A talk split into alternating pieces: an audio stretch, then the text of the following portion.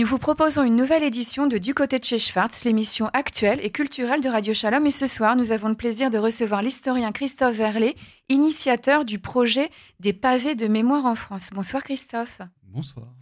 Dans plusieurs pays européens, et en Argentine, la mémoire des victimes du nazisme est rappelée par des pavés dorés encastrés dans le trottoir devant leur dernier domicile.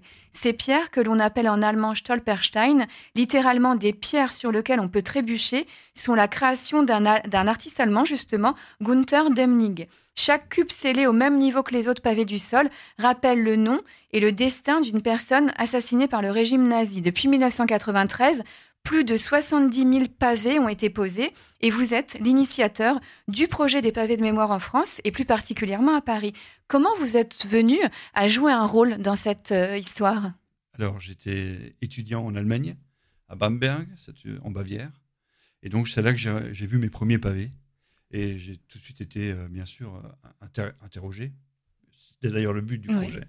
Et ça a vraiment fonctionné sur moi. Donc, je me suis dit, voilà, tiens, quelque chose d'intéressant pour euh, la mémoire. J'ai vu à quel point euh, ça attirait monsieur tout le monde, ça attirait surtout aussi les enfants. Je, travaille beaucoup pour la transmission et je pense qu'effectivement, c'est un projet qui peut euh, être, accaparé par les enfants. Et donc, je me suis interrogé sur ce, pavé qui était ces pavés que j'ai vus là-bas. Et j'ai donc demandé si je pouvais poser pour un prisonnier de guerre français qui était mort en Allemagne, à Bamberg justement. Et on a donc posé ce pavé à Bamberg.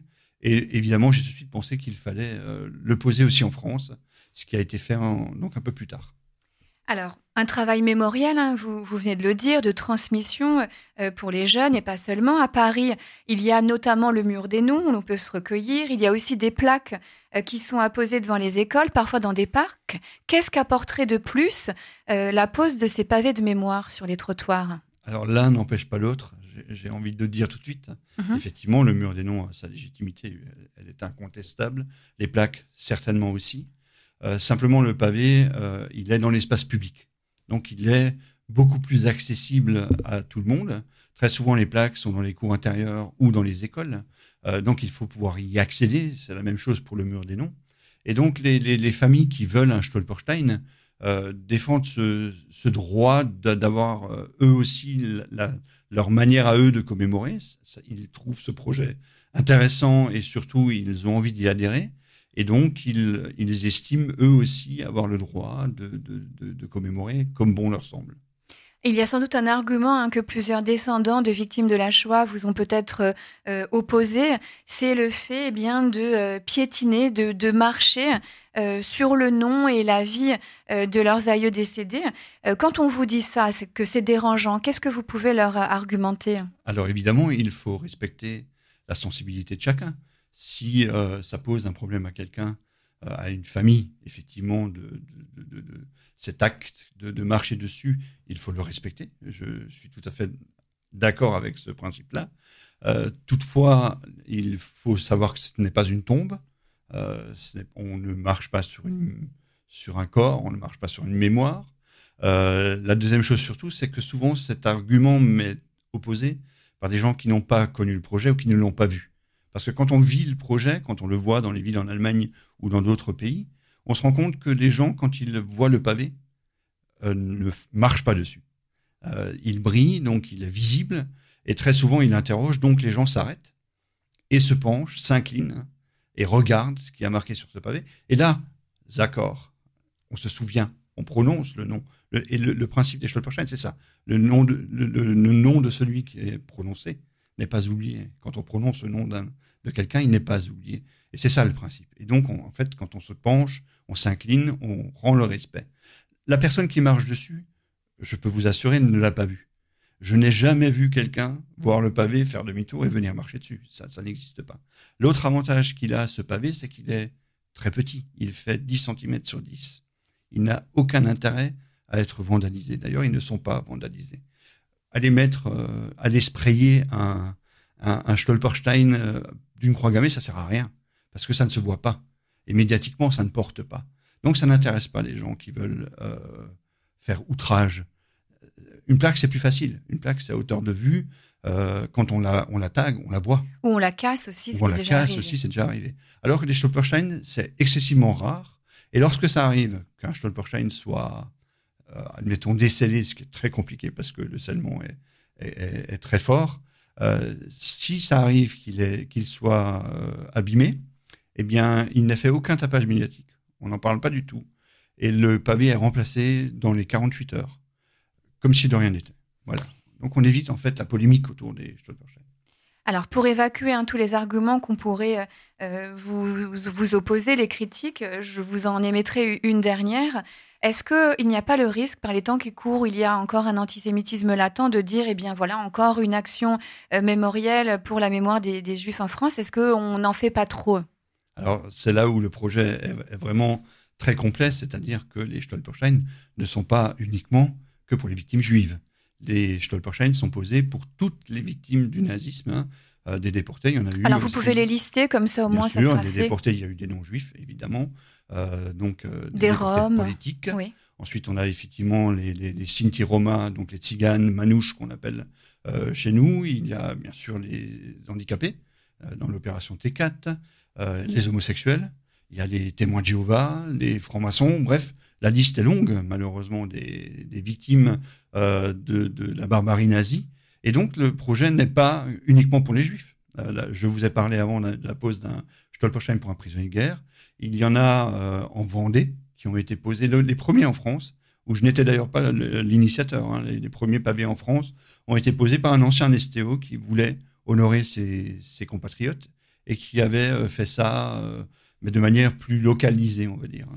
Alors, vous parlez des, pavés en, euh, en, Vendée, il y a euh, de nombreux pavés en Alsace. Vous avez d'ailleurs organisé un colloque et les actes viennent de paraître dans un ouvrage euh, passionnant, Stolperstein, Présence juive en Alsace, Devoir de mémoire, 30 avril, 1er mai 2019. Est-ce que vous pouvez nous parler de, de la pose de ces Stolperstein et puis du colloque qui en a, qui en a suivi Bien sûr, donc Muttersholz et Erlisheim Précolmar ont été les précurseurs, on va dire, euh, pour les, grandes pauses maintenant qui s'annoncent en France, parce que depuis, il y a eu euh, Rouen, il y a eu Strasbourg tout de suite dans la foulée, donc des grandes villes quand même. Hein. Et euh, voilà, nous avons posé à, à Muttersol et Ernesheim pour, pour toute la communauté. C'est-à-dire qu'avec le consistoire du Haut-Rhin et le consistoire du Bas-Rhin, nous avons pris la décision de poser pour aussi des, des, des victimes qui n'avaient plus de famille. Parce que qu'est-ce qu'on fait dans ce cas-là s'il n'y a plus de famille? Est-ce qu'on peut prendre la l'initiative d'en poser quand même? Euh, Est-ce qu'ils seraient d'accord? Est-ce que les familles seraient On ne peut pas savoir.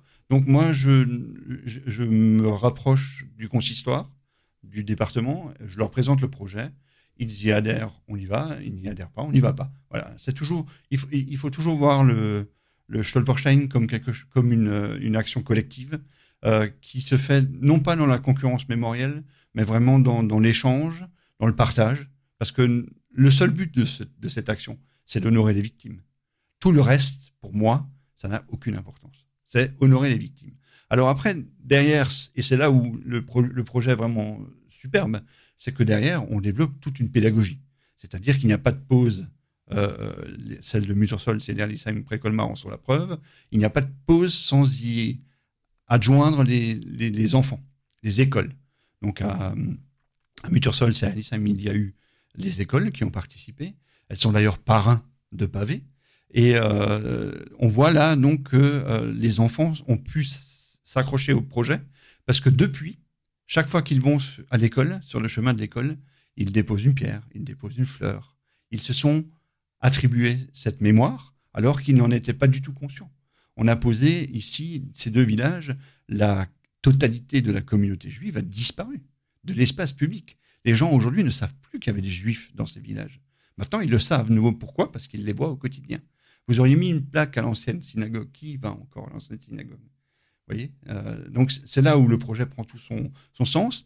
Et derrière tout ça, on fait des, actions pédagogiques bien plus fortes encore. La preuve, ce colloque, qui a rassemblé énormément de gens et qui a permis donc de rappeler ce qu'est la présence juive euh, dans ces villages, et particulièrement en Alsace.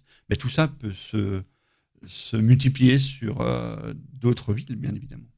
Nous sommes toujours dans Du côté de chez Schwartz, l'émission culturelle et actuelle de Radio Shalom, en compagnie de l'historien Christophe Verlet, qui nous parle du projet des pavés de mémoire en France. Vous nous parlez de ces régions de France, et finalement, qu'est-ce qui bloque à Paris? Alors, c'est la grande question. donc, j'ai demandé un rendez-vous à Madame Laurence Patrice, qui est donc chargée du monde combattant et de la mémoire. Et je n'ai pas obtenu de rendez-vous et j'ai simplement obtenu une fin de non-recevoir avec une réponse qui dit que voilà, beaucoup de choses sont faites à Paris, ce, que, ce qui est indéniable. Euh, de beaucoup de plaques ont été posées. Il y a eu le projet des plaques dans les écoles. Euh, il y a bien sûr le mur des noms. Euh, et donc, elle s'est retranchée derrière la, même décision du mémorial de la Shoah, qui dit également qu'il est opposé au projet, avec comme seul argument toujours le même, celui du fait qu'on marche sur ces pavés.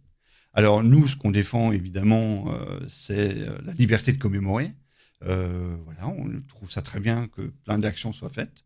Les Stolperstein, ça existe dans 22 pays d'Europe, dans toutes les capitales quasiment. Et euh, Paris serait donc la seule capitale européenne à ne pas vouloir de Stolperstein. Alors on nous, euh, on nous rétorque que, eh bien, Paris c'est pas la même chose qu'ailleurs, et qu'à Paris il faut maintenant passer à autre chose. 75% des Juifs ont été sauvés à Paris, ça fait partie de la réponse qui m'a été donnée ce qui, je peux comprendre pour certains, euh, certaines familles, est insupportable parce que euh, eux disent mais que fait-on des 25 autres Et là, la mairie rétorque effectivement, eh bien, nous faisons beaucoup de choses et nous avons déjà beaucoup fait, mais les Stolperstein, il n'en est pas question. Alors de là, une question aussi peut-être qui, euh, qui, est liée ou, pas, hein, vous allez nous le dire, c'est les financements. Qui financerait euh, euh, ces pavés de mémoire, leur, leur pose? Euh, Est-ce que le projet n'est pas titanesque aussi de retrouver les noms, les adresses, de réaliser les pavés, d'obtenir les accords des familles ou pas hein, de laisser les dans le sol, l'entretien par la suite? Comment fonctionnent toutes ces questions pratiques et financières? Alors, c'est effectivement un sujet qu'il faut aborder. pour chaque victime, c'est un pavé. Donc, il n'y a pas d'œuvre euh, collective, c'est-à-dire une victime, un pavé. Chaque pavé a un coût, effectivement, hein, qui est donc géré par une fondation, qui est la fondation Spuren en Allemagne, donc qui est une fondation d'intérêt public qui est très contrôlée. Et chaque pavé coûte 132 euros. Ces 132 euros sont pris en charge, donc soit par la famille, si elle le désire, ou soit par une institution, ou des privés, des mécènes, ou une école, par exemple, je vous en ai parlé avant. Mhm. et, donc, euh, si vous voulez, le principe, c'était à la base, l'artiste, quand il a fait ça, il, le, pavé est surmonté d'une plaque de laiton, le laiton noirci. Et le principe, c'est que le parrain, celui qui a financé le pavé, s'engage chaque année à revenir sur le pavé et à le polir pour qu'il brille à nouveau. C'est-à-dire raviver de nouveau la mémoire. Et ça, c'est fait donc euh, régulièrement. Certaines communes décident de le faire par leur service technique. Euh, d'autres euh, sont polis beaucoup plus souvent parce que bah, des personnes se sont attribuées l'envie de, les, de, les polir. On, voit rarement des, des, Stolperstein ternes très longtemps parce qu'on a bien compris comment ça fonctionne. Et donc, euh, ces 132 euros, ça permet de payer le pavé, donc sa fabrication. Et l'artiste vient les poser lui-même, en tout cas pour les premiers. Et, c'est tout ce que ça, englobe comme prix. Alors, euh, et là j'insiste quand même, pour Paris, étant donné la situation un peu compliquée, nous, nous sommes engagés à ce que, pour l'instant, nous ne parlions pas de, pavés posés pour des gens qui n'ont plus de famille, mais uniquement à la demande des familles, ce qui permet déjà d'une d'avoir les adresses certaines, d'être euh, certain que c'est là qu'elles habitaient, parce qu'il y a encore les témoins euh, vivants. Et c'est une volonté de la famille. Ce n'est absolument pas une volonté de Stolperstein de vouloir poser ou de la fondation Günther Demnig pour de vouloir poser. C'est vraiment les familles. Est-ce qu'à Paris, vous êtes soutenu par les familles? Euh, En fait, euh, comment surmonter ce blocage? Qu'est-ce qu'il reste à faire? Alors, le problème, c'est que c'est sur le domaine public. Donc, la, gestion du domaine public appartient à la ville de Paris non pas à ces mairies d'arrondissement, parce que sinon on passerait par chaque maire d'arrondissement pour, le, pour demander l'autorisation. Mhm. Comme c'est le, domaine public, ça passe automatiquement par une autorisation de la ville de Paris. Et donc, euh, comme Madame Patrice y est opposée, euh, il, n'y a à, ce jour aucune chance d'y parvenir.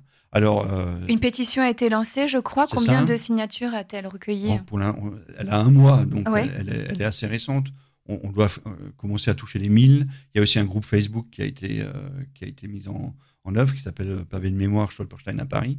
Et donc, celui a grossi.